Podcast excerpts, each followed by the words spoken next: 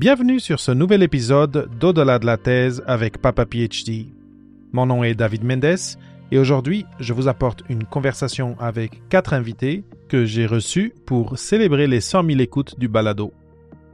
Avec Marc Chevalier, Dominique Sicotte, Gad Sabatier et Julien Chapdelaine, nous avons discuté de l'état actuel de la préparation à la carrière des doctorants et doctorantes et de solutions, de pistes à suivre pour permettre aux jeunes diplômés de se projeter dans des carrières d'avenir et de s'intégrer facilement au tissu socio-économique en dehors des murs de l'université. Bonne écoute. Bonjour Marc de la France. Bonjour David. Attends, t'es, t'es, euh, Paris? Euh, en ce moment Lyon. Lyon, ah oui, c'est vrai, t'avais dit, tu m'avais dit que t'allais prendre, euh, t'allais, t'allais voyager. Lyon et euh, Dominique euh, ici euh, au Québec, mais euh, Écoute, c'est un petit peu à l'ouest de Lyon, ça s'appelle Waterloo. voilà, un petit peu à l'ouest. Comment vous allez aujourd'hui? Comment ça va, Marc, en France? Très bien, très bien. euh, plein de choses qui se sont passées depuis qu'on a pu discuter là en live euh, sur ton podcast et euh, plein de, de choses en lien avec le doctorat et puis de choses moins en lien avec le doctorat, mais toujours liées à l'innovation. Donc euh, un sujet beaucoup relié au docteur finalement. C'est vrai, une, une belle conversation qu'on avait eue aussi avec euh, Claudine Pierron de l'APEC. euh, Oui. C'était vraiment, vraiment bien. Euh, et toi, Dominique, comment ça va aujourd'hui? Je sais que c'est une journée spéciale pour toi aussi. Ben oui, est super spéciale parce que j'ai la chance d'être avec vous deux sur le show de la journée, les, les 100 000 écoutes. Wow! Félicitations, mon cher David. Tellement mérité. Honnêtement, là, euh, tu sais, je- t'ai- vu travailler depuis deux ans sur ce podcast-là. Euh, c'est pleinement, pleinement mérité. Puis je suis persuadé que tous ceux qui ont pu passer, tu sais, qui ont pu écouter ton podcast, les invités, l'audience aussi, là, vont sûrement, sûrement apprécier le fait que tu sois rendu à ce milestone-là incroyable. Fait que oui, c'est une journée bien spéciale. Merci, Dominique. Oui, oui, mais parce que toi aussi, tu as, un, lancement de ton côté. Euh, euh, mais en tout cas, on n'a pas besoin d'en parler euh, là maintenant. Mais merci, 100 000, c'est vrai que c'est un, un chiffre qui, même pour moi, c'est un peu irréel. Euh, bien sûr, c'est sur presque quatre ans, donc euh, tu sais, c'est ça s'est construit, ça s'est bâti petit à petit. Mais quand je vois tout, tout le monde euh, autour du monde, mais en grande partie dans la francophonie qui écoute euh, Papa PhD, euh, d'ailleurs maintenant au-delà de la thèse avec Papa PhD, ça fait quand même quelque chose de voir que, d'avoir tout ce monde-là venir écouter et revenir.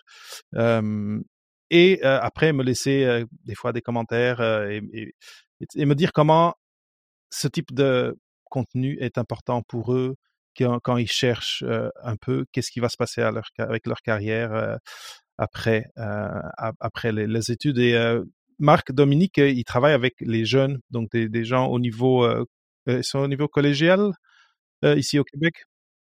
Ouais, présentement, c'est euh, secondaire. Secondaire. 14 à 16 ans. Et euh, il, les, il les fait plonger dans la piscine de l'audiovisuel, euh, dans la, la partie profonde. Là, et il y a un projet intéressant avec une école.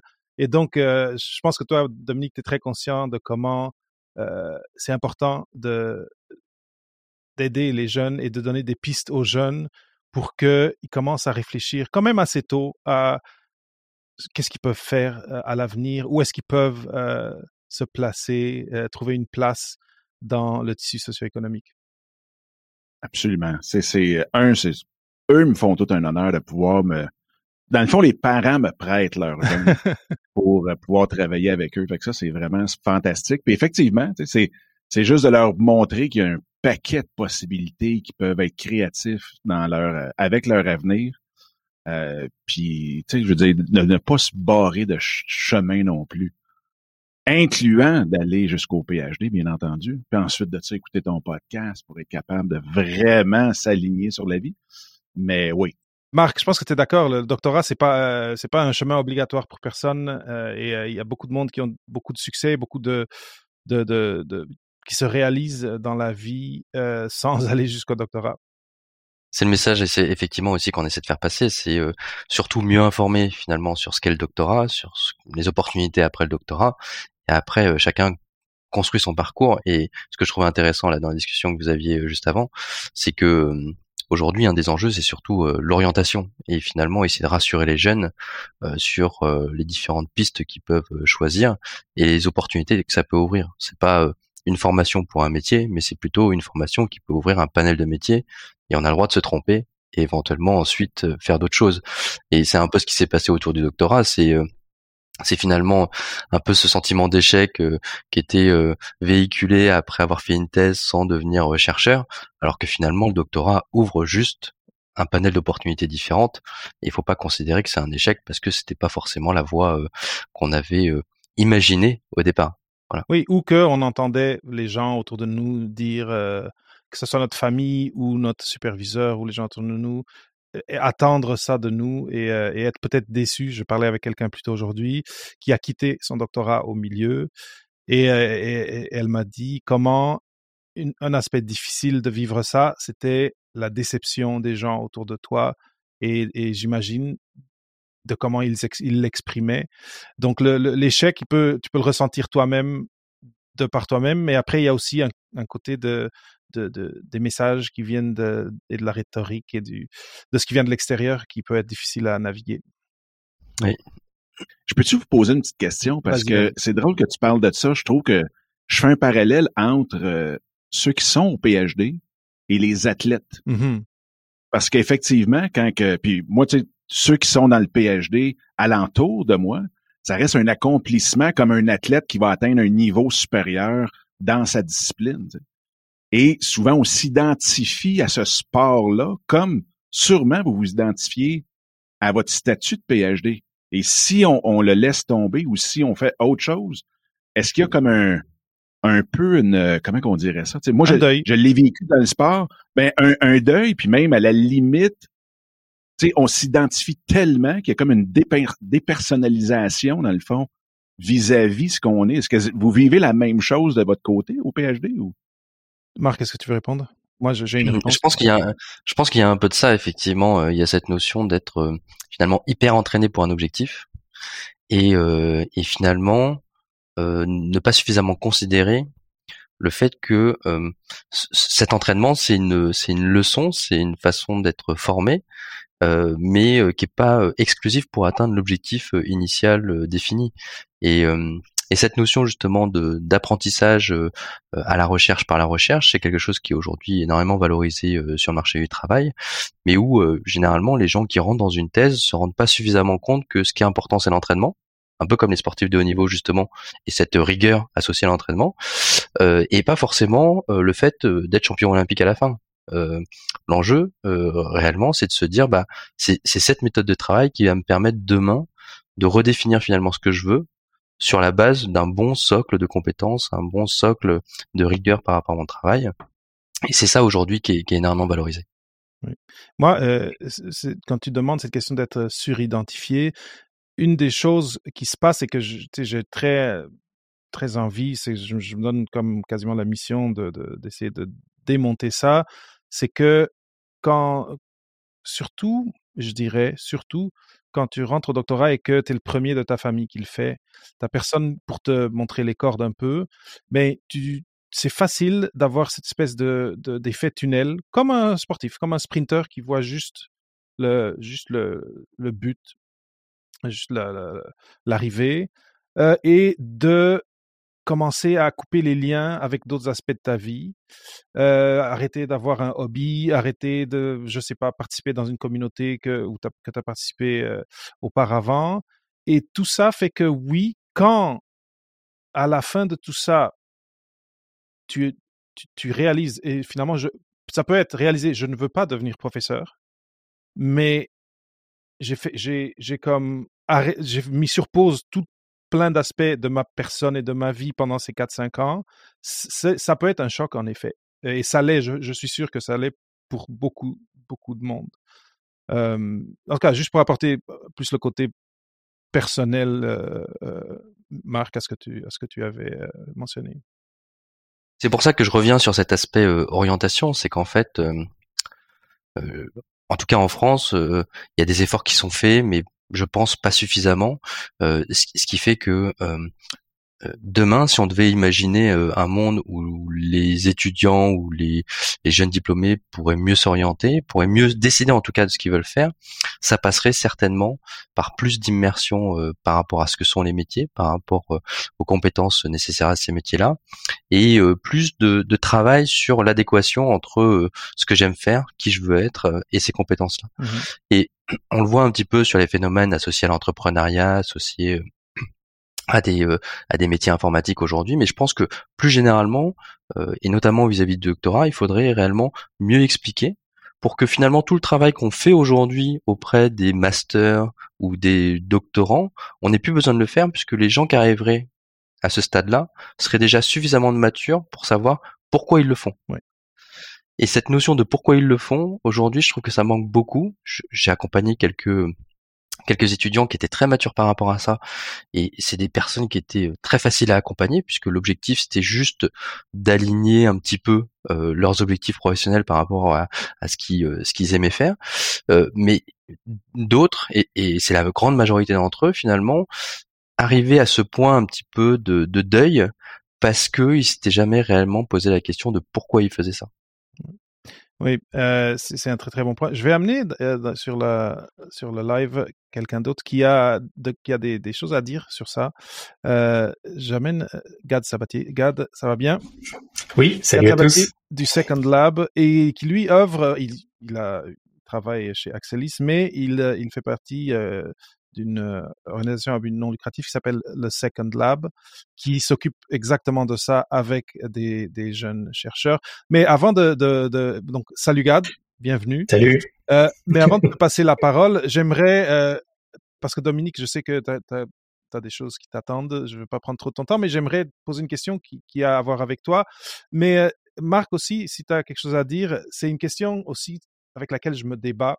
Je cherche des solutions. Euh, je, creuse mes neurones, c'est on, vient de, parler de la problématique et elle est pas mal cernée. Donc, c'est tu as, tu as mentionné quelque chose qui est que je remarque aussi, euh, Marc, c'est qu'il y a des gens qui sont déjà pas mal, pas mal prêts. Ils sont prêts à recevoir le message. Et euh, il y en a des fois, tu croises, ils sont à la maîtrise ou même au baccalauréat Ici, baccalauréat, euh, ici c'est en tout cas c'est à l'université. Ici au Québec, on dit euh, au bac. Euh, et qui sont déjà en train de penser, qui sont déjà en train de, faire du networking. Eux, quasiment, tu sais, moi, je trouve qu'ils ils auraient quasiment pas besoin d'écouter, par exemple, au-delà de la thèse, parce qu'ils sont déjà allumés. Mon grand défi, c'est tous ceux que ils sont, ils, pour diverses raisons, ils sont pas allumés à la question. Et quand tu les as dans une salle et que tu es, euh, un des orateurs et tu parles de carrière, il y a une dissonance cognitive et ils t'écoutent pas parce qu'eux, ils viennent d'arriver, ils vont être des chercheurs, ils vont avoir un, prix Nobel. J'aimerais, euh, autour de la table, des opinions. Et, Dominique, toi, tu es comme un spécialiste de, la présence en ligne, de, messaging, de, la vidéo, de YouTube. Comment on, peut euh, briser cette dissonance cognitive et, arriver à atteindre des gens qui, qui savent pas qu'ils ont besoin de ce qu'on offre? Moi, une des choses, parce que dans mon ancienne vie, je travaillais beaucoup, beaucoup avec des scientifiques et des PhD à l'INRS, puis ainsi de suite, parce que c'était, il y avait beaucoup, beaucoup de spin-off en excellent français, mais des spin-off de l'INRS pour devenir des entreprises. Donc, c'était aussi un peu une façon de prendre un projet scientifique puis de l'amener sur le marché boursier pour pouvoir le financer, financer la recherche et financer la pérennité de ces projets-là. Euh, puis je pense que ça, le gros point où est-ce que ce qui arrivait, c'est que les scientifiques étaient bien entendu hyper passionnés par leur projet, mais ne connaissaient pas assez le côté, si on veut, justement, networking, communication, puis ainsi de juste à s'intéresser à ce qui se passe ailleurs ce qui arrivait, c'est que là, les, vautours du marché boursier arrivaient, prenaient l'entreprise, et là, ça faisait que le scientifique, oui, on a beaucoup d'argent pour financer ça, mais avec toujours un agenda caché par rapport au monde financier. moi, malheureusement, j'ai vu beaucoup, beaucoup de, de, scientifiques de PhD un peu partout, dans les inopoles, un, peu partout, de pas se faire avoir, mais oui, oui, j'en ai vu qui se sont fait avoir totalement.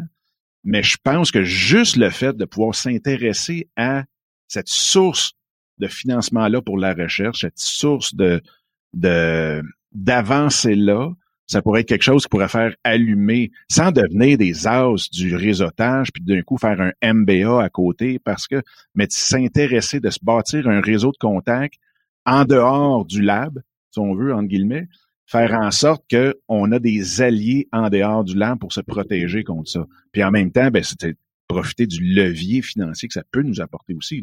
J'en ai vu qui ont très, très, très bien réussi aussi à faire leur spin-off des labs. Je comprends ce que tu veux dire, mais maintenant, toi, tu, travailles avec les jeunes au lycée, euh, au secondaire, et c'est sûr que ceux qui travaillent avec toi et qui, ont tout de suite levé la main quand tu es arrivé avec ton projet audiovisuel, c'est peut-être un peu ceux qui sont déjà, qui sont déjà un peu plus allumés. Mais est-ce que, que tu as, eu, tu as fait du travail d'aller en chercher euh, qui ne l'étaient pas?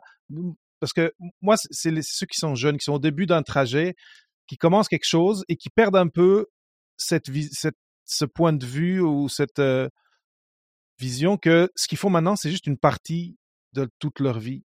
Et, ils sont dans cette espèce de, de, de vision en tunnel. C'était un peu ça que, que je cherchais. Ouais, ben dans ce cas-là, euh, je te dirais que j'ai été surpris de voir comment que déjà à ce jeune âge-là, c'est sûr qu'on est dans la crise d'identité, donc on se cherche beaucoup, et ainsi de suite, mais ont déjà, comme tu dis, une certaine vision tunnel, que ce soit acquise par leurs parents qui, ou par leur environnement ou peu importe, euh, qui disaient ah, non, non, mais moi je suis comme ça, ou moi je ne peux pas faire ça, ou moi je ne serai jamais capable de faire ça.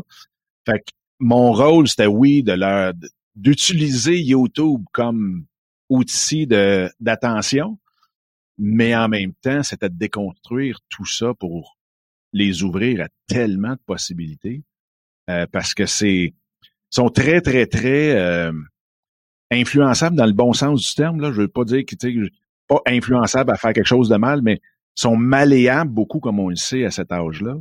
Euh, donc, de pouvoir leur amener toutes les possibilités, puis leur parler justement des avancées ou des, des, de ce que le PhD peut leur, leur, leur amener, ou tout autre chemin, euh, c'est vraiment, vraiment super important. Je l'ai vu cette année, là, c'était, c'était particulier.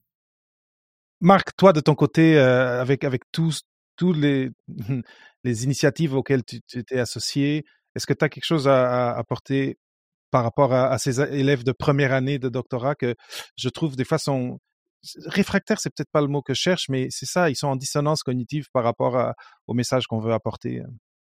Bah, en fait, je fais le même constat que toi, c'est-à-dire que tout l'enjeu par rapport à ce que tu fais et puis par rapport à ce qu'on essaie de faire, c'est essayer de sensibiliser au plus tôt sur ces questions, parce que plus les gens ont de temps, plus c'est facile pour eux effectivement de construire leur stratégie de réseau, leur stratégie de recherche d'informations, s'identifier aux métiers qu'ils veulent faire et, euh, et pouvoir euh, justement explorer les différentes pistes. Et donc tout l'enjeu euh, tel que moi je le vois, c'est que certes, il faut sensibiliser pour un doctorat et puis il faut sensibiliser avant le doctorat pour qu'on arrive demain avec une bonne proportion de doctorants qui sachent pourquoi ils font le doctorat et ce qu'ils doivent faire en parallèle du doctorat pour mieux se préparer euh, justement à cette euh, évolution professionnelle après euh, après avoir fini, fini leur thèse. Et pour l'instant, moi l'outil que j'utilise, que ce soit pour des doctorants ou même pour des chercheurs que j'accompagne sur la partie création d'entreprise, c'est un peu de les choquer, c'est-à-dire d'essayer de trouver les messages qui permettent de les perturber par rapport à ce qui s'était imaginé jusqu'à présent. Et euh, ce que je fais euh, de temps en temps, euh, par exemple, quand je fais des présentations devant des amphis de doctorants, c'est que je leur dis bon bah voilà, par rapport à l'accompagnement qu'on peut produire aujourd'hui pour les doctorants, en gros, si vous venez me voir trois mois avant la fin de leur, votre thèse, je vous dis bah c'est trop tard pour vous, on peut plus rien faire. Et donc ça, ça, choque un petit peu tous les autres qui se disent ah oui mais ça veut dire que moi j'avais prévu d'écrire ma thèse et puis après de me préoccuper un petit peu de mon avenir professionnel. Et là ils se disent mais en fait non il faut il faut que je change un peu de mentalité parce que euh, on me dit c'est trop tard. Et en fait je leur explique après pourquoi c'est trop tard. C'est parce que il y a une première phase d'accompagnement qui nécessite de faire un petit peu le bilan euh, de ce pourquoi ils sont venus jusque-là et de ce qu'ils vont faire pendant leur doctorat, et ensuite réellement une stratégie de construction euh, associée à ce qu'ils veulent faire pour l'après, et ça nécessite beaucoup de temps intérieur chez eux pour adopter les messages, pour comprendre en fait ce qu'on veut leur dire. Et les meilleurs exemples que j'ai eus, c'était des groupes de doctorants qui euh, sont venus me voir après avoir euh, après que j'ai délivré des messages comme ça, qui savaient pas trop pourquoi euh, à la fin, enfin qu'est-ce qu'elles allaient pouvoir retirer de tout ça, mais où on a eu deux ans pour travailler sereinement sur leur évolution professionnelle, avec une phase intensive au début sur tous les messages à délivrer, un temps ensuite autonome où elles se sont débrouillées à faire du réseau, etc. Et puis une reprise d'accompagnement en fin de thèse pour juste voilà transformer l'essai à la fin les aider dans cette transformation d'essai. Et c'est là où ça devient le plus confortable. Mais je suis d'accord, euh, euh, on, capte généralement à travers ton podcast ou à travers différents types d'accompagnement qu'on peut faire, surtout les personnes qui sont assez mûres sur cette idée de il faut que je me prenne en main. L'enjeu, c'est surtout de toucher toutes ces autres personnes-là, qui sont peut-être 90% réellement de la population qui a besoin de ce message, mais pas, qui est pas encore prête à, à les entendre.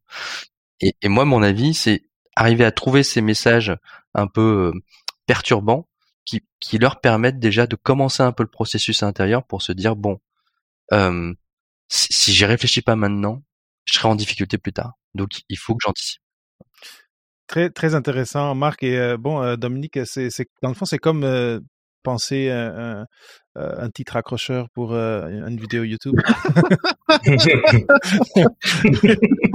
c'est très très intéressant et, et, euh, et euh, c'est un très un très bon point donc euh, de, de, de, de, choquer de choquer parce que comment dire cette dissonance cognitive c'est comme s'ils ont un, une espèce de signal radio constant et ils voient quelque chose ils entendent quelque chose. D'autres signaux, ils passent pas, mais si on, si on les choque, le, petit moment de débalancement émotionnel peut, peut les permettre d'entendre le message. Gad, euh, bienvenue sur cette, célébration. euh, Est-ce que tu aurais quelque chose de ton côté? Gad, il, il travaille avec des jeunes chercheurs, euh, donc au doctorat encore, au postdoc déjà. Toi, qu'est-ce que tu aurais à amener de ton côté? Qu'est-ce que qu'est-ce qui ben, marche au Second Lab? Je trouve que euh, bon, ce qui marche, c'est euh, de les avoir dans un safe space euh, et essayer de leur, leur, leur donner le message. Lorsqu'on fait nos, nos publicités puis qu'on monte nos, cohortes, c'est souvent on target beaucoup le professeur pour qu'il nous envoie ses étudiants et c'est souvent les mêmes professeurs qui nous envoient les étudiants. Donc eux, les étudiants qu'on a, il y en a certains qui sont, comme tu dis, ils savent pas euh, ils, ils, savent que ils veulent peut-être être profs, mais peut-être l'industrie les intéresserait, mais l'industrie est un nuage euh, pas très clair, euh, on ne sait pas trop ce qui se passe dedans, mais ça les intéresse, une petite curiosité, donc on, on les amène à justement à savoir c'est qui, qu'est-ce qu'ils aiment faire, euh, qu'est-ce qu'est-ce qu'ils veulent, euh, qu'est-ce qu'ils veulent changer, pourquoi ils sont là, pourquoi ils ont fait un doctorat, quelles compétences ils ont, qui, qui, qu'est-ce qu'ils voudraient améliorer. Puis là où on les choque, c'est la, la première la, première rencontre est vraiment dire voilà l'éventail, la palette possible de ce que tu peux faire avec un doctorat. On a un espèce de référentiel d'emploi où on a une quarantaine, cinquantaine de postes et plus encore parce qu'on peut tout faire avec un doctorat. Mais je pense qu'en termes de responsabilité sur choquer les étudiants, euh, ce que je dis souvent, c'est que c'est pour euh, pour pour élever un, chercheur, il faut un village. Euh, donc euh, donc c'est nous on, on, travaille aussi, mais le professeur a une responsabilité aussi à, à, à mieux aiguiller également l'environnement de recherche. tout, je pense que tout le monde a y gagné à avoir quelqu'un qui sort de la thèse et d'être parce qu'on on a on a beaucoup de compétences à la fin. on est toutes les, les compagnies qu'on a qu'on a interviewées euh, et qui euh, qui ont pris des docteurs sont vraiment ravis d'avoir eu un docteur et ils en veulent plus. Euh, donc au final, au final, on a des gens très compétents. De toute façon, ils ont fait des années, des années et des années d'études. Euh, ça a coûté cher à la société. Il faut qu'ils puissent s'insérer dans le marché de l'emploi assez rapidement parce que c'est des gens qui ont 30, 35 ans qui ont finalement leur pro pour certains d'entre eux leur premier emploi est à 35 ans. c'est c'est c'est tard. Euh, si encore ils doivent apprendre encore cinq ans supplémentaires pour s'aligner et se dire euh, je sais pas franchement ce que je veux faire parce que au Québec après cinq ans on peut plus être postdoc on est professionnel de recherche donc si le, le, le laboratoire veut continuer à vous avoir vous êtes par défaut professionnel de recherche et professionnel de recherche est-ce que c'est vraiment un emploi que, les étudiants veulent? Parce qu'au final au bout de la ligne c'est ça euh, bon, il y a, beaucoup de choses à questionner. C'est, passionnant comme discussion. C'est, euh, y a beaucoup de choses à faire. Et je vois un vrai parallèle avec l'entrepreneuriat également. Oui, je suis d'accord. Et euh, c'est vrai que si je pense à quand moi j'ai décidé d'aller faire le doctorat, je travaillais déjà. Donc, et, là, comme je voulais enseigner, je, je, en tout cas, je voulais enseigner à l'université. Je me suis dit, c'est en étant euh, PhD, avec un PhD que je, que je vais pouvoir faire ça. et c'est vrai qu'il y a une, quand, à cette époque-là, pour moi, il y avait une dichotomie, c'est, tu restes dans le milieu universitaire, donc tu ne, tu ne rentres pas dans je vais vendre quelque chose, je vais être employé. Je, c'est, c'est, comme deux planètes. La planète où je peux continuer à faire de la recherche, étudier quelque chose euh, et euh, contribuer à, la connaissance, mais je ne suis pas, je, je, je n'aurai pas d'impératif économique financier, d'objectif euh, de vente à la fin du trimestre, etc. Donc, mais après, cette dichotomie-là, elle est très réductrice et on gagnerait à ce que comme, comme le mentionnait euh, Marc et, toi aussi, Gad, que à l'entrée au doctorat, les personnes qui arrivent, elles prennent déjà ça plus comme un, un parcours professionnel que juste je reste à l'école. Euh, et parce qu'en plus, ça, ça, ça mine les conversations par rapport à la rémunération, par rapport à plein de choses. Euh, cette, euh, cette euh, idée que le doctorant, et même des fois le postdoctorant est un stagiaire ou est un étudiant. Mais ça, c'est tout un aspect de culture que je pense est très difficile à changer, mais que petit à petit, on sent qu'il y a des choses qui, qui bougent, mais c'est difficile parce que ça vient de loin. Oui, mais c'est aussi pour ça que je pense que tu vois sur un sur un support comme comme le tien, un des enjeux, je pense, euh, pour les, les, les, les prochains épisodes ou pour les prochains mois qui viennent, c'est essayer d'arriver euh, à toucher toutes les personnes qui s'imaginent pouvoir faire euh, un parcours universitaire assez long et et, et, et finalement d'être beaucoup plus éduqués sur ce que ça va déclencher chez eux, générer comme opportunité de telle manière à ce que euh, finalement euh, tu, puisses contribuer euh, justement à travers ce format-là au fait que les personnes qui débutent une thèse soient tout de suite en configuration que être professeur d'université, c'est une possibilité, mais qu'à côté de ça, il y a tout un panel d'autres possibilités sur lesquelles on a le temps pendant sa thèse finalement de ne fermer aucune porte, mais juste d'explorer les différentes possibilités accessibles à la fin de sa thèse. Euh, je vais juste dire euh, bye à Dominique qui doit s'en aller. Dominique, merci beaucoup d'avoir été là. Euh, merci pour euh, tout, tout l'aide que tu m'as donné et que tu me donnes tout le temps avec comment être présent sur sur les médias comme YouTube, mais, mais non seulement, on parle aussi de podcast. Donc, merci beaucoup et à bientôt. Et, et, bravo, bravo pour tes projets avec les jeunes, c'est vraiment inspirant. Merci et bravo encore euh, pour euh, ton accomplissement, mon cher ami. Merci, Dominique. Euh, là, il y a quelqu'un d'autre qui est arrivé, Julien Chapdelaine. Bonjour, Julien, comment ça va? Salut David, salut Gad, salut Marc. Ça va très bien. Donc, Julien, qui travaille au Fonds de recherche du Québec, je t'ai invité aujourd'hui parce que on s'est croisé sur LinkedIn et depuis qu'on s'est croisé, je, je, sens souvent et, et, je suis toujours content de sentir l'appui des FRQ à mon projet. Euh, sans que j'ai rien demandé, euh, partagez euh, mon contenu, des épisodes en français. D'ailleurs, je l'ai pas encore mentionné, mais c'est aussi quelque chose d'important aujourd'hui.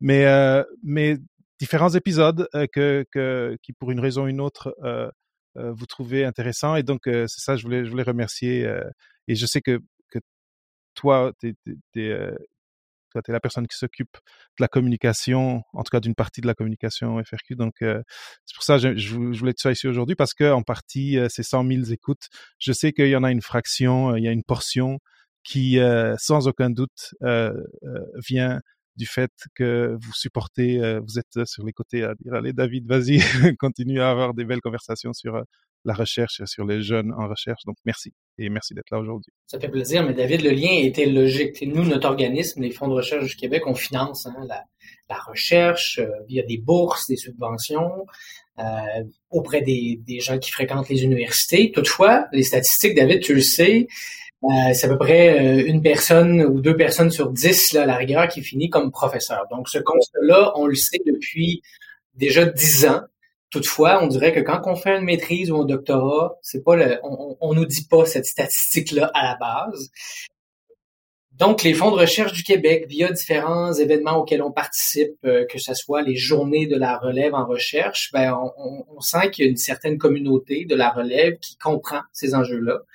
Et, et tous les entrevues que tu que tu fais, que tu réalises, ben, ça ajoute justement à, des possibilités. Ça vient offrir à, notre relève, nous qu'on finance d'une part, mais après, on, ce financement-là, nous, on peut pas euh, y aller dans, dans, un, dans un mode, on va dire, professionnel. Mais on s'est, on s'est dit à moment donné, je pense que c'est important qu'on offre des opportunités qui sont différentes, du moins qu'on les mette en lumière.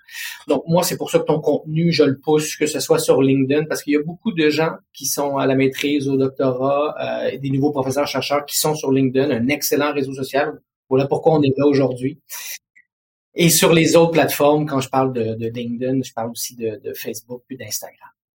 Mais où euh, j'aimerais peut-être entendre nos deux euh, nos deux autres collègues, le Gab et, Marc, euh, c'est que depuis un certain temps, les fonds de recherche du Québec, avec les, les visées qu'a le scientifique en chef, veut offrir des opportunités aux, doctorants, aux PhD, d'avoir des carrières en dehors des murs des universités, sachant que c'est pas euh, c'est pas la majorité qui finiront comme professeurs.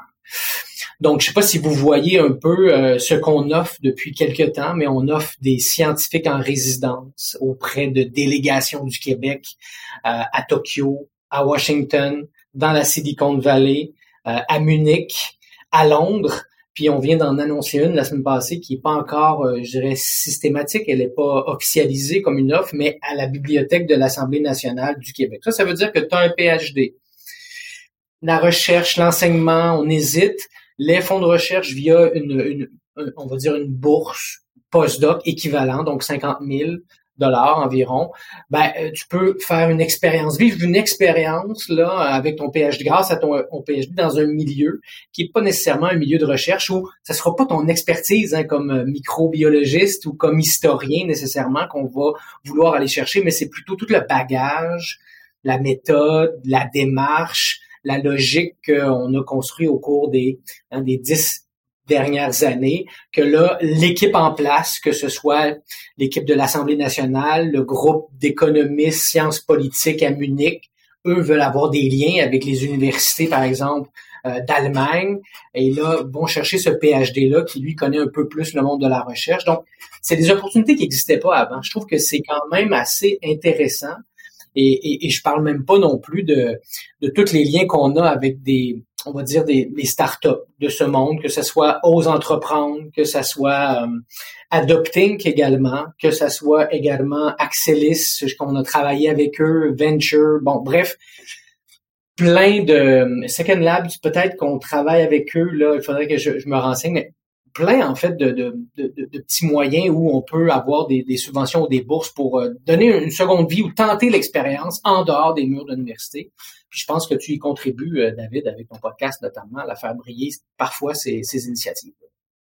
Merci Julien. J'essaie à ma, façon très humble et euh, ici dans dans mon studio, euh, dans mon le quartier général de, Papa PhD, euh, à, ma mesure. Mais Marc, Gad, est-ce que vous auriez quelque chose Qu'est-ce que ça t'évoque, Marc Ce que ce que vient, c'est des initiatives vraiment très intéressantes. D'ailleurs, sur les quand quand Rémi Quirion, le scientifique en chef, était passé sur le balado, il en avait parlé et je trouvais ça très très bien. Moi, j'ai j'ai quelque chose à commenter, mais, mais j'aimerais savoir, par exemple, euh, commençant par Marc, qu'est-ce que ça t'évoque, euh, cette idée d'avoir des programmes où on, on, transfère un, un, PhD directement dans un espace qui n'est pas académique, qui n'est pas de recherche, mais, mais où, où il va pouvoir mettre euh, en utilisation tout ce qu'il a pu apprendre de non technique et de non spécifique à, à son doctorat? Je, trouve que c'est des très bonnes initiatives. Euh, nous, on avait euh, mis en place en France, euh, et, c'était un groupe bordelais, là, où j'étais basé, qui était à l'initiative de ça, ce qu'on avait appelé le doctorat conseil. C'est des, des missions qu'on pouvait réaliser en tant que consultant extérieur à une entreprise ou à une collectivité locale et qui permettait de mettre en application finalement ces savoir-faire développés en laboratoire dans le cadre d'autres contextes. Et j'en avais suivi un notamment euh, sur une start-up euh, qui était toujours attachée à l'université, mais qui avait utilisé euh, ce consultant pour essayer de construire justement une, une forme de logique associée à leur développement technologique. Et ça permettait aux doctorants de mieux comprendre finalement à quoi servait la biblio, que c'était pas juste pour écrire sa thèse, et que potentiellement on pouvait se servir de ces compétences-là pour faire autre chose. donc toutes ces initiatives-là, je trouve qu'elles sont intéressantes. C'est ce qui manque beaucoup, on en reparlait tout à l'heure dans la partie orientation c'est finalement tout au long de, sa vie scolaire ou étudiante, c'est finalement être capable de transférer ce qu'on apprend à l'école à quelque chose de plus concret euh, en entreprise. Et, je trouve que ces immersions manquent beaucoup. C'est bien que ça puisse se faire pendant le doctorat, de telle manière à ce que justement on puisse faire euh, ces transitions. Euh, mais ce que je crois surtout, c'est qu'il faut aujourd'hui beaucoup plus impliquer les acteurs socio-économiques dans cette idée d'aller chercher dans ces laboratoires euh, ce qu'on appelle aujourd'hui euh, leur futur talent. Euh, nous, on le voit en France avec cette notion de, de, tension sur le marché de l'emploi, où finalement le recruteur va pas forcément penser à un jeune docteur en termes de recrutement. Et, et, et je pense qu'un des enjeux qu'on a, c'est essayer de faire en sorte qu'ils viennent plus facilement chercher ces personnes-là pendant qu'ils sont en études, commencer à les découvrir, travailler un, un, peu avec eux, pour pouvoir à la fin finalement un peu les formater par rapport à leurs propres besoins. Et il y a des applications directes comme par exemple sur les métiers de data scientist, etc. où finalement il y a pas mal de gens pendant leur thèse qui euh, à la fois utilisent des données et puis euh, à la fois euh, utilisent des logiciels ou des algorithmes informatiques où finalement la transition serait assez naturelle. Mais finalement comme ces deux environnements se parlent pas tant que ça, il y a toujours un temps assez important entre le moment où le candidat va réellement s'identifier à ce métier de data scientist et, et, et, le moment aussi nécessaire à l'entreprise pour considérer qu'un jeune docteur ait le bon profil pour pouvoir le recruter. Et pour finir un peu sur cette idée-là, euh, moi aujourd'hui dans les différentes interventions que je fais, euh, euh, je, je, reprends tout ce qui est en lien avec ce qu'on appelle la deep tech en France, c'est-à-dire de la recherche du laboratoire jusqu'à la création de start-up et le développement de start-up, avec cette idée de, de créer ce fil en disant bah, c'est tout un écosystème aujourd'hui qui participe à cette transition entre recherche académique et création de start-up basée sur les résultats de la recherche. Et en fait, quand on, on va un petit peu dans les détails, on se rend compte de tous les métiers et de toutes les structures qui sont associées à ce euh, à cette transition et ça permet de dire à chaque fois bah voilà vous parce que vous avez un doctorat vous pouvez accéder à ce métier parce que vous comprenez l'environnement de la recherche, parce que vous comprenez partiellement ce qu'est l'innovation, mais c'est des choses sur lesquelles vous allez vous former au fur et à mesure. Et puis euh, surtout, vous êtes capable de faire cette bonne transition euh, entre les laboratoires, les entreprises, les acteurs socio-économiques euh, qui peuvent être autour. Et, et, tout ça, ça implique, hein, dans un deuxième temps, et, c'est pour ça que ça, ça revient à l'idée que, que j'ai développée, qu'à un moment, il faut que les acteurs socio-économiques aussi participent à cette dynamique pour que eux-mêmes, finalement, ils viennent attirer ses talents, puisqu'on peut considérer que le docteur, euh, à la fin de sa thèse, euh, peut être considéré comme un talent sur le marché de l'emploi, en leur expliquant un peu mieux justement quels sont leurs besoins, et que certes, ce sera peut-être pas euh, aussi prestigieux euh, qu'un poste de professeur tel qu'il avait imaginé au départ, mais que derrière, il y a des applications qui peuvent sauver la vie des gens, qui peuvent sauver la planète, qui peuvent avoir des choses qui ont du sens justement pour les pour les doctorants. Gad, avec les, les mentorés du Second Lab, est-ce que ce que vient de parler Marc, ça résonne pour toi? Oui, tout à fait. En fait, de, de ce que je vois, de ce que je vois au Québec, c'est que bah, depuis que la, depuis la SQRI au carré il, y a, il y a deux ans, on a mis beaucoup d'efforts sur le. Il y avait déjà beaucoup d'organismes sur l'entrepreneuriat. Il y il y en a plus maintenant, mais il y a plus d'efforts sur l'entrepreneuriat, c'est excellent. Euh, si euh, si, euh, si si je reprends les chiffres de départ, il y a peut-être un PhD sur cinq qui va rester dans l'académique, puis le reste va faire autre chose. Donc l'autre chose reste encore un point d'interrogation. Il y a parmi ce autre chose un 5% qui va en entrepreneuriat. Très important de faire grossir ce chiffre également, mais tous ne feront pas juste de l'entrepreneuriat. Euh, et, et ce, que j'aime dans les programmes du FRQ et de ce, que je commence à voir, c'est euh, la, la palette qui commence à s'écarter. Donc, je vois le nouveau euh, le nouveau programme avec l'ACFAS qui est l'interface, super intéressant. Euh, il faut plus de programmes comme ça. ce que disait Rémi Quirion quand il est venu à ton podcast, d'avoir des, des PhD dans les, dans les conseils de ville, excellent, euh, ça fait une belle passerelle. Euh, euh, le, le, côté au Canada, on a aussi pas mal de programmes au fédéral, puis maintenant au provincial sur le, la politique scientifique. excellent.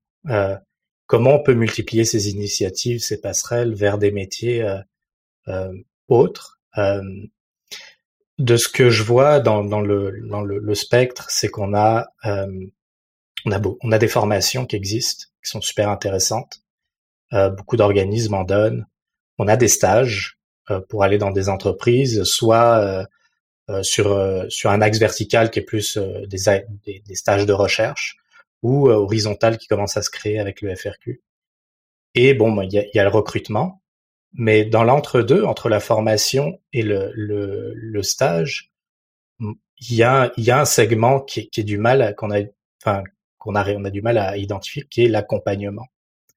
Donc, euh, de ce qu'on dit depuis depuis euh, en fait depuis le début de l'émission, euh, et ce que dit très bien Marc, c'est que il, faut, ça prend du temps pour faire comprendre à un PhD ce qu'il peut faire, là où il est bon et, et ce qu'il pourrait faire. Et je vois très bien la transition avec des programmes du FRQ qui diraient eh, ben la politique scientifique, j'adore ça, ça m'allume, je veux tester ça, j'aimerais bien aller euh, postuler euh, au fond euh, au fond des FRQ ou même même au, fédéral pour pouvoir pour pouvoir m'intégrer dans la politique scientifique. Mais ce cheminement là est, est manquant. Il manque une case. Et ben, c'est ça qu'on essaie de combler avec le Second Lab, l'accompagnement, le mentorat, donc amener des gens qui ont qui ont eu ce cheminement, qui l'ont qui l'ont eu avec douleur, mais qui sont quand même retrouvés dans un dans un euh, dans, dans, une entreprise avec un emploi stable, un emploi qu'ils aiment, euh, avec lequel ils se sentent parfaitement euh, euh, reliés, puis avec avec lequel ils ont de l'impact. Ils savent très bien que ils peuvent changer d'emploi euh, et que ça se fait bien parce qu'ils ont construit un réseau, etc. Et pouvoir donner au suivant, donc la personne qui est au doctorat et qui veut cheminer. Euh, nous, ce qu'on fait derrière, c'est juste euh, souffler sur les braises, euh, donner des, des formations, euh, et puis euh, bah, dire que il n'y a pas que le, le, professorat dans la vie. Donc, donc c'est c'est ouais ce que ce que j'aimerais combler, c'est vraiment ce cet entre deux qui est qui est super important. J'allais juste rebondir sur ce point parce qu'effectivement, euh, ça touche un point pour moi qui est essentiel, c'est cette notion d'accompagnement. C'est-à-dire que euh, c'est ce que je répète souvent, c'est que les gens peuvent se débrouiller tout seuls, ça posera aucun problème. Mais en fait, ce sera bien plus efficace s'ils ont la capacité de pouvoir verbaliser. C'est la notion de verbaliser réellement euh, euh, ce qu'ils veulent devenir, etc. Parce que souvent, tout le processus, ils sont capables de le faire tout seuls. Mais rien que le fait de verbaliser, d'avoir des échanges, euh, d'être accompagné justement dans cette dans ce questionnement sur soi-même et, et, et, je travaille ça avec des personnes qui sont très orientées développement personnel. Et je pense que dans cet accompagnement, il y a beaucoup de choses qui reposent là-dessus. sur le en gros sur qui je suis euh, euh, qu'est-ce que je, euh, qu'est-ce que je sais faire et, qui je veux être derrière et quel est finalement le gap à combler entre le ce que je suis aujourd'hui et ce que je veux être plus tard et, et ça c'est c'est la force un peu de l'accompagnement qui fait que on va beaucoup plus vite dans ces transitions et et j'encourage justement tous ces doctorants qui se posent beaucoup de questions sur eux-mêmes à trouver euh, des structures justement comme The Second Lab pour aller beaucoup plus vite en fait dans ce processus-là. Si j'ai bien compris, euh, c'est des programmes d'accompagnement collectif. Ça permet, et, on est en train de tester ça aussi euh, en France, de, de finalement pouvoir s'appuyer aussi sur le fait qu'on n'est pas si différent des autres, de travailler aussi par le collectif finalement sur la résolution de problèmes et d'aller beaucoup plus vite sur la définition de qui je suis, euh, quels sont moi les étapes à franchir pour pouvoir euh, atteindre la personne que je veux être et euh, de se sentir un peu euh, un peu plus en confiance par rapport à la qualité de sa formation et par rapport aux opportunités qui s'offrent devant soi. C'est un bon point. Julien, je vais, je, je, veux te laisser réagir. Je sais qu'en plus tu, tu, dois partir. Je voulais juste apporter un autre point que, qui, pour moi, était dans le fond le pourquoi de lancer Papa PhD. D'ailleurs, je vais mentionner maintenant pour la première fois, parce que j'ai oublié depuis le début, maintenant, je viens de lancer, euh, depuis la semaine dernière, la version juste en français. Euh, donc, il y a maintenant deux canaux de Papa PhD, Beyond the Thesis with Papa PhD en anglais, et à partir de la semaine dernière, au-delà de la thèse avec Papa PhD. Je sais que les FRQ euh, viennent, viennent de, de, de, faire un gros, euh, euh, un gros forcing côté la science, en, la recherche en français, et, et je me suis dit, je vais, je vais profiter de cet entrain et, euh, et faire euh, faire de même avec le balado. Donc euh, c'est une nouvelle que je voulais que je voulais annoncer et que je la conversation est tellement intéressante que j'ai oublié jusqu'à jusqu'à maintenant. Mais ce que je voulais apporter, c'est euh, tu as parlé de douleur, Gad, de terminer, de, de, faire une transition dans la douleur. On a parlé de deuil plus tôt. Et moi, ce, que j'aimerais, et, euh, et, je sais que c'est difficile, le doctorat, c'est une euh, institution euh, euh, ancestrale qui, et qui a des, des, euh, des, canons et des... En tout cas, qui, qui très difficile à changer d'une certaine façon, comment ça se passe. Mais moi, ce que j'aimerais, c'est que les, les, jeunes, quand ils rentrent, quand ils décident ou quand ils commencent à penser est-ce que je fais un doctorat, que ce qui leur est euh, présenté soit différent, soit mis à jour. J'aimerais une mise à jour du, du, euh, du branding du doctorat. Et je sais que c'est euh, déjà un, anglicisme, désolé, mais je sais que c'est difficile. Je sais que tous les doctorats ne sont pas pareils. Il y a des doctorats en sciences humaines, il y a des doctorats en, en, en sciences dures, etc., etc. Mais j'aimerais qu'il y ait de moins en moins de gens qui arrivent à la fin et qui soient dans cette douleur, qui soient dans ce deuil et dans cette surprise d'arriver euh, sur ce cette falaise et de, de, se dire ok il est où mon parachute? Euh, et ça je sais pas euh, Julien aussi s'il si, y a des choses que, que que vous avez en tête des campagnes de, de je sais pas de vulgarisation de de c'est ça de, de, de, communication qui pourraient aider euh, vraiment à changer du côté des jeunes, moi, c'est ce qui me touche plus, mais aussi du côté de, des, des, des acteurs du tissu socio-économique qui, qui, euh, qui puissent euh, être plus prêts euh, euh à la base à accueillir euh, des, des, des, gens qui viennent avec des doctorats. On a, bon, il y a, y a Marc et, et, Gad, on parlait de façon de le faire, euh, donc avoir des, des ponts pendant le parcours doctoral, je trouve ça super intéressant. Mais cette idée de de repenser c'est quoi le doctorat aujourd'hui en 2023 et de commencer à le présenter comme ça pour que quand les gens embarquent, ils sachent euh, à quoi s'attendre et à quoi ne pas s'attendre. En tout cas, c'est ce côté-là que je voulais apporter euh, plus euh, le côté plus humain et en tout cas, émotionnel quasiment de la chose. C'est une énorme question que tu poses là, David. Puis je vais, ça me fait penser à deux choses. La première, la publication qui est le plus partagée, le plus commenté sur la page LinkedIn des fonds de recherche du, Québec, c'est un article de euh, Affaires universitaires dont le titre est Doit-on souffrir lorsqu'on fait un PhD vous, irez voir sur la page les commentaires, les gens se sentent euh, transcendés, ils, doivent s'exprimer là-dessus, oui, non, voici comment. Donc, il y a quelque chose, on tient quelque chose, vous avez tous raison. Là. Euh, comment doit-on redéfinir ça? Euh, je vous dirais qu'il y a beaucoup d'acteurs qui doivent être impliqués. Il y a les universités, euh, il y a les, ok, peut-être les, les, fonds certainement de recherche, mais nous, on, se voit positivement comme quelqu'un qui vient hein, donner un petit peu d'air, un petit peu de beaucoup de sous, du moins, à des gens qui n'avaient pas peut-être de sous pour le faire, donc risque d'abandon. Donc, on est là en soutien. Euh, Ceci étant dit, euh, j'ai aimé, Marc, tantôt que lorsque tu parlé, ou, ou, Gad, je me rappelle plus, des différents milieux hein, dans lesquels euh, euh, les gens qui terminent leur PhD peuvent aller appliquer. Mais vous savez, on a annoncé la semaine dernière, le, 8 mai dernier, un poste à Laval, hein, dans la ville, à la municipalité de Laval, pour devenir un, un scientifique, conseiller scientifique en résidence, donc quelqu'un qui a un PhD moins de 5 ans, je crois, peut aller appliquer là avec un salaire et tout. C'est quand même assez intéressant.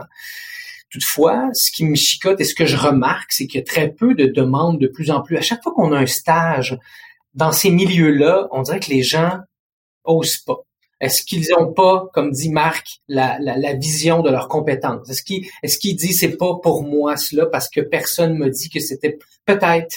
Donc on a peut-être un travail comme euh, comme comme fait euh, le Second Lab d'accompagnement peut-être? Euh, Est-ce que moi je pense que c'est il y a, un vide là, il y a un vide euh, qui doit être comblé. Il y a des organismes sûrement comme Second Lab qui le font. Il y a Taisez-vous aussi qui, je dirais, par la bande aussi soutient, la, on va dire la terminaison du doctorat, mais en même temps c'est un soutien moral qui va peut-être les poursuivre les gens qui font affaire avec euh, Taisez-vous, euh, un organisme sans but lucratif de, de, de Montréal qui, euh, donc soutient à, terminer, mais au-delà de ça, je pense que les gens apprennent beaucoup sur eux-mêmes et, et, ça peut les aider. Mais je pense qu'en effet, je me rends compte et, même je fais du coq à l'âne, mais dans les dans les stages qu'on a offert à l'étranger, il y a beaucoup de monde qui ont eu le stage, se sont déplacés et deux semaines après ont abandonné parce qu'ils n'étaient pas prêts à faire face à la musique.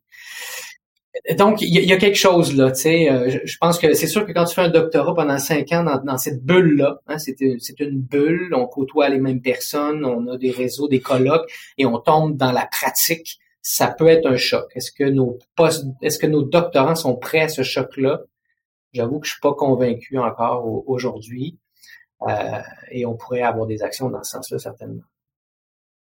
J'ai une suggestion là-dessus parce que c'est une réflexion qu'on a là dans, le cadre euh, euh d'expliquer. Alors euh, moi j'essaie de faire en sorte aussi d'expliquer les métiers de la santé aux jeunes candidats parce qu'on se rend compte que c'est un secteur qui est un peu en tension, notamment sur les startups en santé, finalement il y a beaucoup de différents profils qui pourraient être intéressés, mais on a du mal à les toucher. Donc l'enjeu, c'est de leur expliquer un peu les métiers pour faire en sorte de pouvoir élargir euh, la palette de candidats qui pourraient postuler à ça. Et en fait, euh, une des conclusions de, cette première série euh, d'interviews que j'ai faites, c'est que finalement, ce dont les gens ont besoin, les candidats ont besoin beaucoup, c'est de comprendre l'offre d'emploi. Et on va probablement, à partir de septembre, essayer de démarrer un format où l'enjeu, c'est d'expliquer l'offre d'emploi. Et là, sur des postes comme ça, euh, euh tel que tu le disais, euh, Julien, euh, ça vaut peut-être le coup justement de faire un format qui permette de dire bon bah voilà, aujourd'hui il y a cette offre de poste, et, et voilà pourquoi c'est adapté à un docteur et pourquoi ils veulent un docteur. Et donc là, ça permet de à la fois expliquer que oui, dans les missions ou dans les tâches, il y a des choses qui sont prioritaires, puis il y a des choses qui sont secondaires. On n'a pas forcément besoin de ces compétences-là pour démarrer, et c'est des choses sur lesquelles on va être formé et puis en même temps d'échanger avec euh, quelques candidats potentiels qui s'identifient au fur et à mesure de la description de l'offre euh, au poste. Et, je pense que c'est important parce qu'il y a euh, du fait de la du manque de culture associée justement à cette préparation, à cette transition professionnelle, il y a beaucoup de, doctorants ou de jeunes diplômés qui se sentent pas du tout concernés par rapport à des offres d'emploi qui pourtant sont complètement adaptées à leur profil. Moi, ce que ça m'évoque, euh, juste pour ajouter, c'est que, étant donné que, au contraire, si on pense à un avocat, un ingénieur, on sait, où est-ce où est-ce qu'on les case. Et le doctorat, comme je disais tantôt, ça peut être euh, une panoplie de choses différentes. Et, et ces, ces, offres-là, à quelque part, il y a un, une portion de création. Ils vont, il y a quelque chose qui va être créé et qui n'existe pas encore.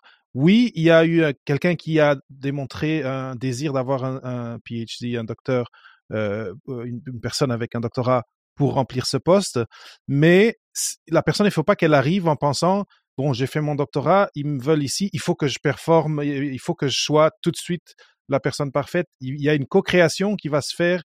Et donc, il faut qu'il y ait une médiation là, euh, je suis d'accord. Et moi, je pense que de mettre les gens en conversation avant l'arrivée, peut-être s'il y a une cohorte de trois, quatre personnes qui veulent postuler, ben, de les faire rencontrer les gens. Je ne sais pas si c'est quelque chose, Julien, qui se passe déjà, mais, mais de baisser un peu la, de baisser un peu la pression et de dire, on, on sait que tu n'as pas été formé à ça spécifiquement, mais aie confiance dans le processus et, et, et vas-y et va créer ce, ce job-là, euh, cette job-là qu'on est en train de, de, de, promouvoir pour toi. Euh, je ne sais pas si ça, ça résonne. Euh, tout à fait. En fait, l'idée, c'était juste de faire, de tenir des webinaires hein, avec quelqu'un qui travaille, par exemple, je cite, c'est un exemple qui est effectif, à la ville de Laval.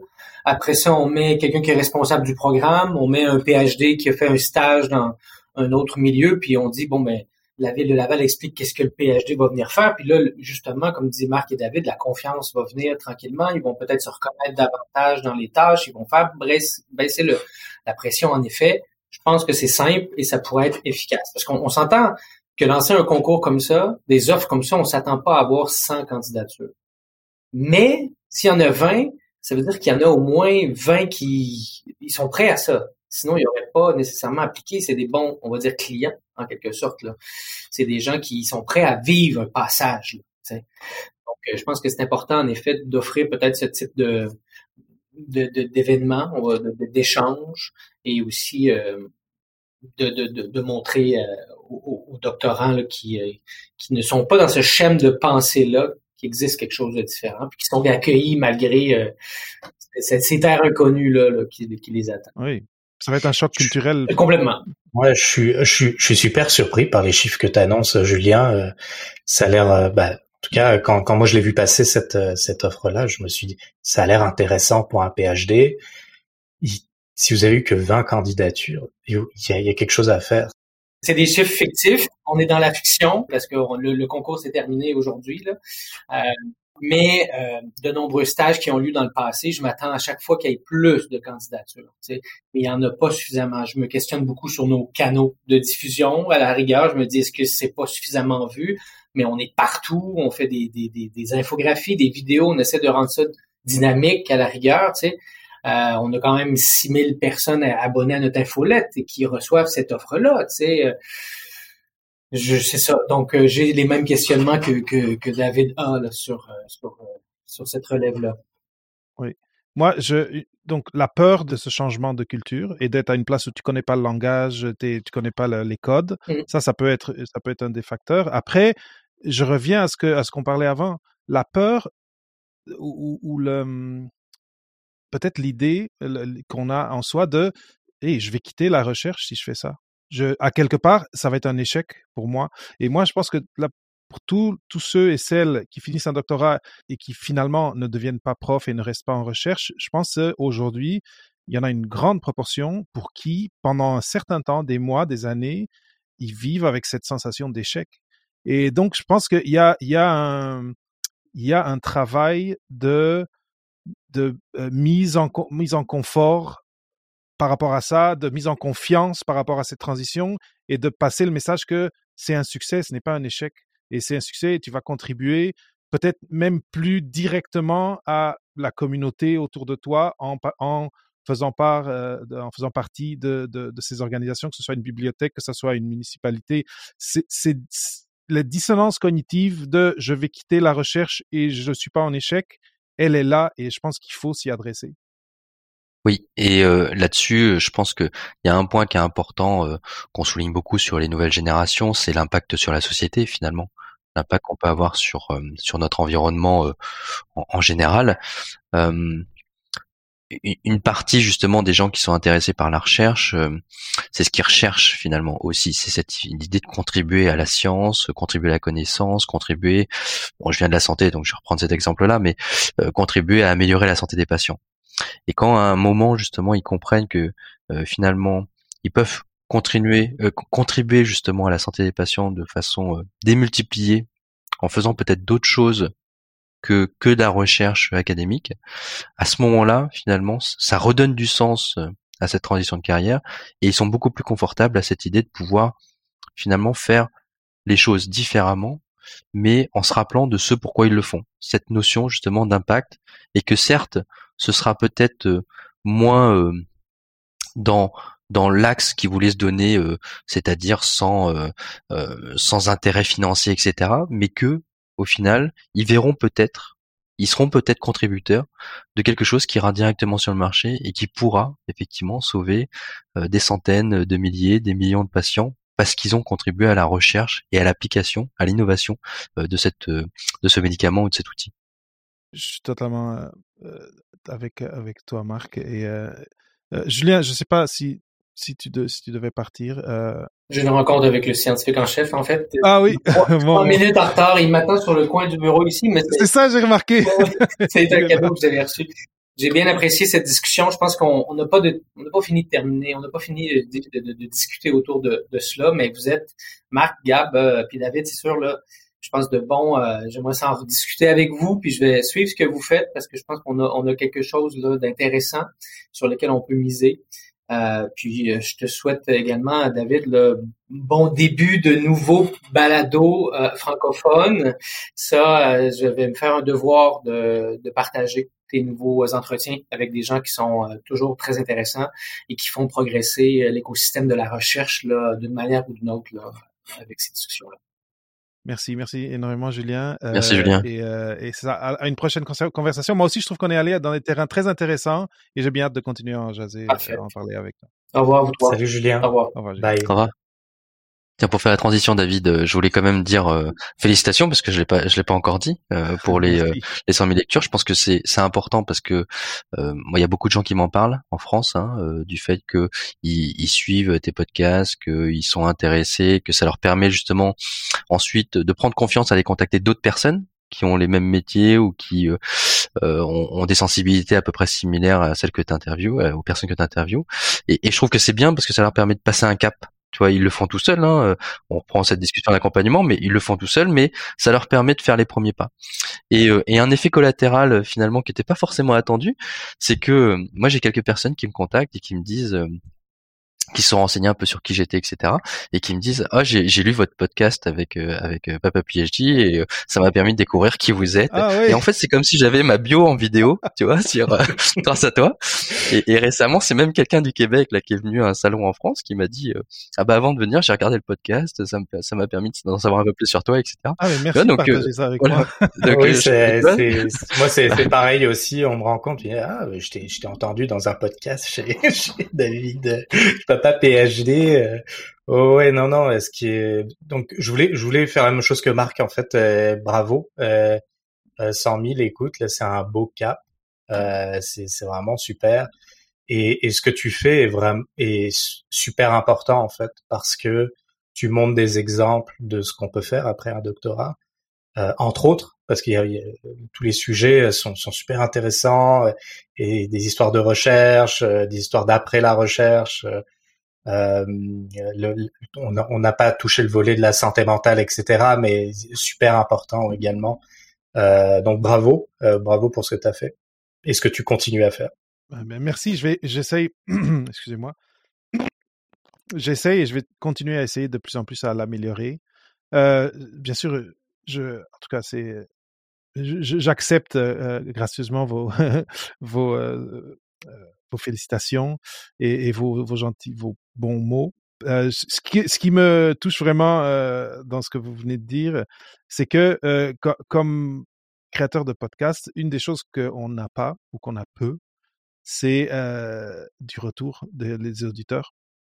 Et quand il y a quelqu'un qui dit quelqu'un m'a est venu vers moi parce qu'il m'a écouté pour le parce qu'il m'a écouté sur le podcast ou la personne allait m'écouter et, et, après est venue me voir euh, euh, ça me fait vraiment chaud au cœur parce que dans le fond je sens que non seulement je rends service euh, d'une certaine façon aux auditeurs mais aussi aux invités qui bien sûr. d'une façon ou d'une autre comme tu disais une espèce de carte de visite audiovisuelle et, et en tout cas à date moi euh, bon, avec vous, Gad, on, collabore plus souvent parce qu'on fait le, PhD Dojo euh, ensemble avec avec le Second Lab. Mais euh, euh Marc, je c'est toujours un plaisir de passer du temps avec toi et avec vous. Et j'ai l'impression, en tout cas, j'ai cette impression que vous aussi, vous avez du plaisir quand vous venez au micro de Papa PhD.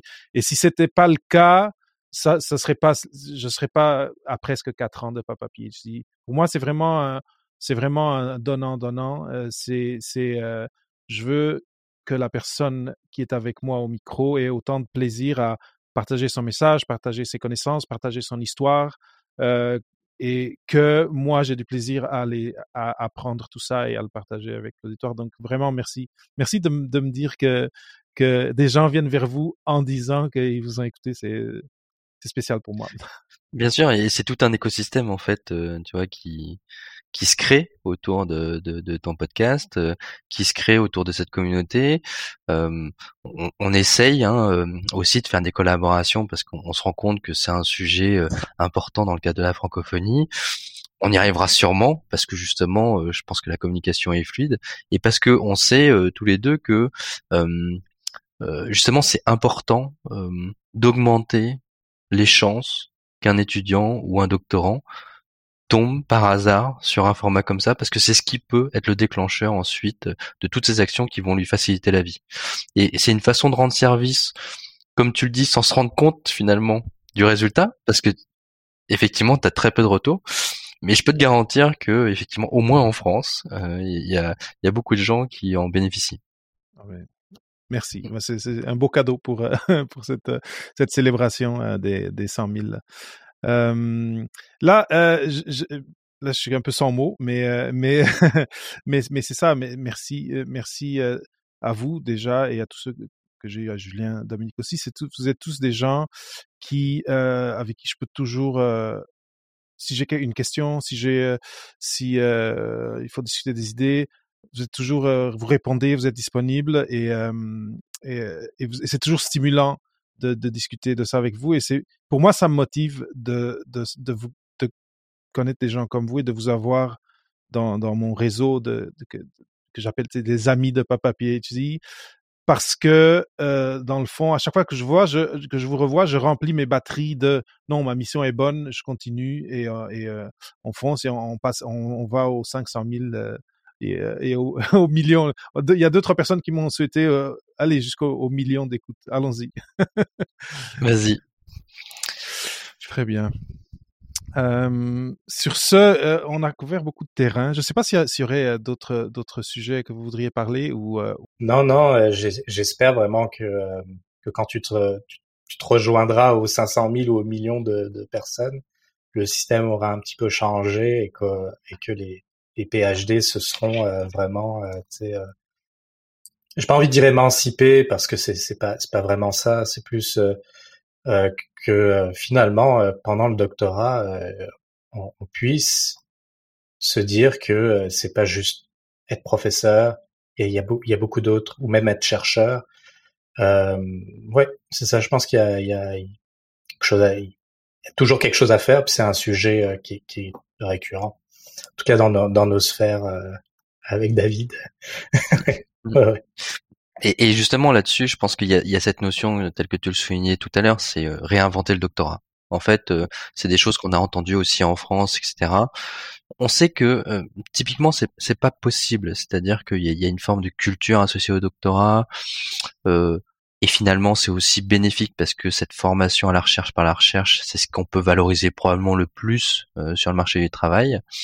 Mais il y a probablement euh, un travail à faire sur l'entrée des nouveaux doctorants, sur l'environnement autour du doctorat. Euh, comme tu le disais tout à l'heure aussi, sur la formation des encadrants, sur cette idée qu'ils soient un peu plus au courant finalement des tensions sur l'emploi et que ils un peu plus qu'ils aient plus le réflexe en fait de d'envoyer leurs doctorants se faire accompagner plutôt que d'essayer de répondre euh, aux questions euh, par eux-mêmes, sachant qu'ils sont pas forcément les éléments de réponse. Et, euh, et c'est des processus sur lesquels certaines universités travaillent en France parce qu'ils se rendent bien compte que, en fait, c'est tout un cadre qu'il faut mettre autour du doctorant pour lui faciliter justement sa vie universitaire et, et post-universitaire et que tout le monde en bénéficie puisque ça permet des, des doctorants entre guillemets qui sont plus heureux, c'est-à-dire qui sont plus efficaces, c'est-à-dire que ils savent plus pourquoi ils font ça. Et puis c'est bon pour les chiffres aussi post-doctorat parce que ça permet une meilleure insertion professionnelle, ça permet aussi de pouvoir garder des alumni qui sont hyper actifs pour rendre à l'université. Et, et donc c'est un, peu tout ça qu'il faut qu'il faut qu'il faut aussi structurer, inventer.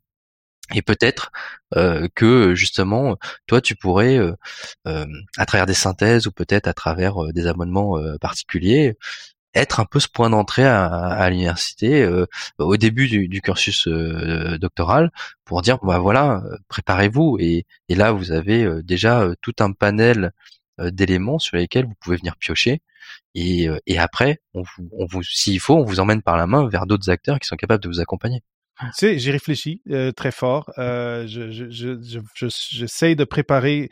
Je sais pas encore quel format ça va prendre, mais là, une chose je, je, sais maintenant, c'est que je vais introduire l'élément du choc. Je vais euh, commencer par choquer pour euh, pour amener les personnes à, à un peu euh, se, se syntoniser à cette idée-là, même si pour le moment, c'est un peu hors de leur radar, parce que j'ai vraiment envie que ça soit le plus tôt possible. et mais, mais j'y pense, on, on en parlera en tout cas. Moi, ce, que je suis super content, c'est que vous ayez pu prendre le temps d'être ici aujourd'hui.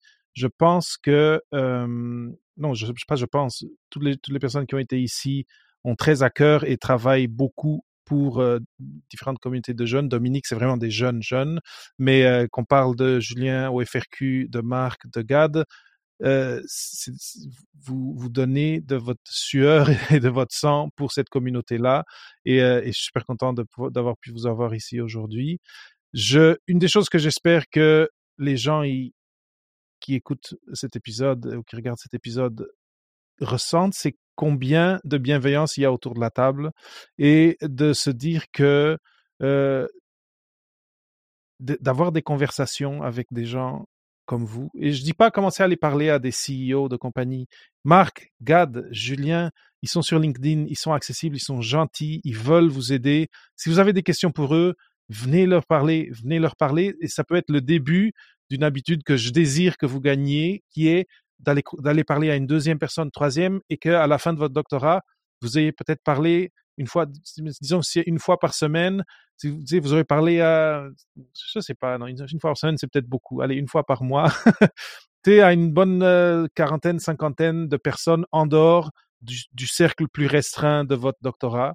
Euh, ça, ça, c'est crucial à mon avis pour euh, en, ce, en ce moment où il n'y a pas de pont encore de bien défini entre entre les murs de l'université et, ce qui est à l'extérieur, ben créez, tendez-vous ces perches-là, créez ces ponts-là vous-même. Et bon, je dis vous-même, vous pouvez vous organiser entre étudiants et faire des séminaires, mais trouvez une façon que ici et là dans votre année académique, il y ait un petit peu de euh, condiments euh, industrie, condiments gouvernement, des gens qui viennent vous parler, avec qui vous pourrez échanger pour moi, les conversations, c'est clé. On a eu une super belle conversation aujourd'hui. C'est sûr que nous, on est déjà tous vendus à cette idée, mais, euh, mais j'espère aussi que du fait que vous avez vu notre passion de nous tous pour ça, que, que ça vous inspire à aller faire ce premier pas, d'aller parler à quelqu'un que vous connaissez pas, mais qui vous inspire ou qui du moins euh, suscite votre curiosité par rapport à euh, un avenir professionnel qui n'est pas encore dans votre radar aujourd'hui. C'est c'est ça. Si, si on est capable d'avoir ça, c'est mission accomplie pour moi. Donc, on y contribuera. Ouais, voilà, on y contribuera. Marc, Gad, merci énormément. Je remercie aussi Stéphane Chapdelaine et Dominique Sicotte qui ont été là auparavant. C'était vraiment merveilleux de fêter ce 100 000 écoutes avec vous et cette naissance de au-delà de la thèse avec euh, Papa PhD. Euh, D'ailleurs, si vous vous demandez pourquoi, euh, pourquoi un changement de nom, ben je me suis dit qu'il fallait que ça parle un petit peu plus. Juste Papa PhD, c'est vrai que c'était reconnu, ça fait quatre ans, il y a beaucoup de monde qui le connaissent, mais beaucoup de monde me demandait aussi, est-ce que c'est sur être parent euh, et chercheur? Et donc, je me suis dit, bon, il y a un problème là. On va, on va faire, on va trouver un titre qui, euh, qui en dise un petit peu plus. Et je pense qu'au-delà de la thèse, euh, ça, ça le fait. En tout cas, pour moi, après, c'est long chercher un titre pour un podcast.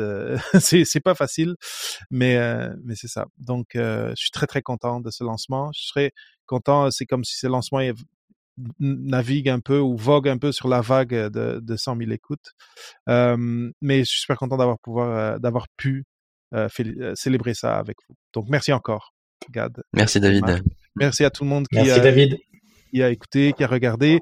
Si vous voulez vous abonner à Au-delà de la thèse, si vous allez sur papaphd.com slash abonne-toi, euh, il y aura un lien pour Apple, un lien pour Spotify.